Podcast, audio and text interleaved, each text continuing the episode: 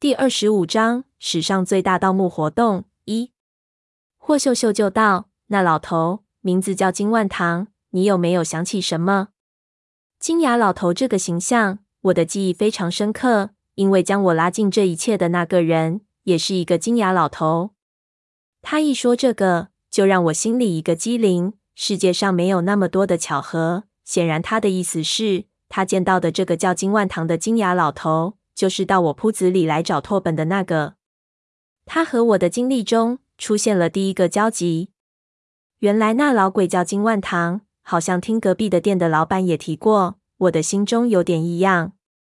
我一直没有去关注过这个老头。其实最开始的时候，我也想过去查。但是这些人都行踪不定，我当时又没有任何的经验和人脉。后来发生的事情也和这老头毫无关系。等我有了人脉和能力，我连那老头的样貌都记不起来了，也没有任何细节能刺激我想起他。所以我一直认为他的出现是偶然。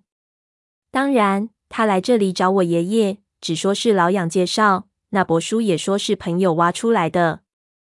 光这些说辞，以及给我带来的无数困扰。现在看来不太可能是偶然，但是非常奇怪的是，之后发生的事情和他没有任何的关系。如果这是个阴谋，未免太不正常了。不过，虽然他的出现，我说不出那是偶然还是必然，是设计好的还是因为命运轮转。但是在那一天，他走进我的铺子已经成为事实，我再也无法倒转回去。我对他点了点头，就问道：“难道？”他知道什么？霍秀秀摇头，他是白的，干干净净，什么也不知道。不过信确实是他回的，他和奶奶只是有业务上的关系而已。后来有一次，他动了贪念，在一件事情上做了一点手脚，立即就被我奶奶发现了，就没和他继续合作下去。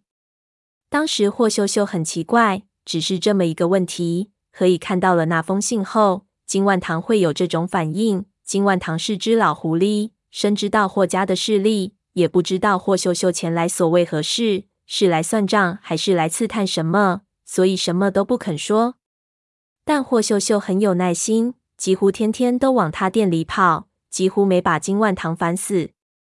那年的年末，也亏得金万堂倒霉，一票货里加了一把不起眼的汉八刀，竟然是翡翠做的，给查在海关了。本来算是小案。但是翡翠汉八刀一估价，价值太高，顿时就变成大案了。眼看他老瓢把子一辈子的积蓄，甚至脑袋都可以一次被抄走。这时候，霍秀秀抓住了契机，就和他做了一笔交易，以他家里的关系，帮他搭通了一条线，保下了他的铺子。金万堂这时候软肋被人抓住，就不得不说了。他在很长时间的犹豫下，在一个晚上。在电话里和霍秀秀讲述了一切。原来当年他动了歪脑筋的那笔买卖，不是普通的买卖。从现在看，可能是中国盗墓历史上最大的一次盗墓活动。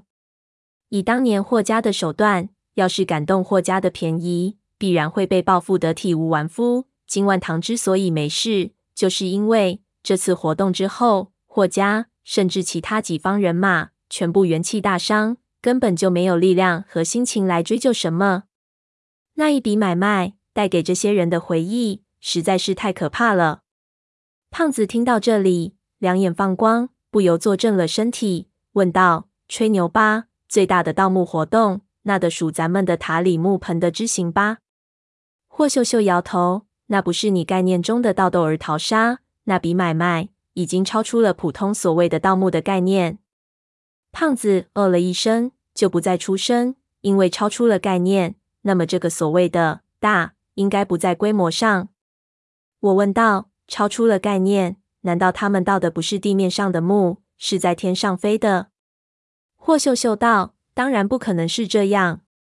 说吧，娘的，到底是有什么概念不同，使得这笔买卖那么那么特别呢？”胖子问。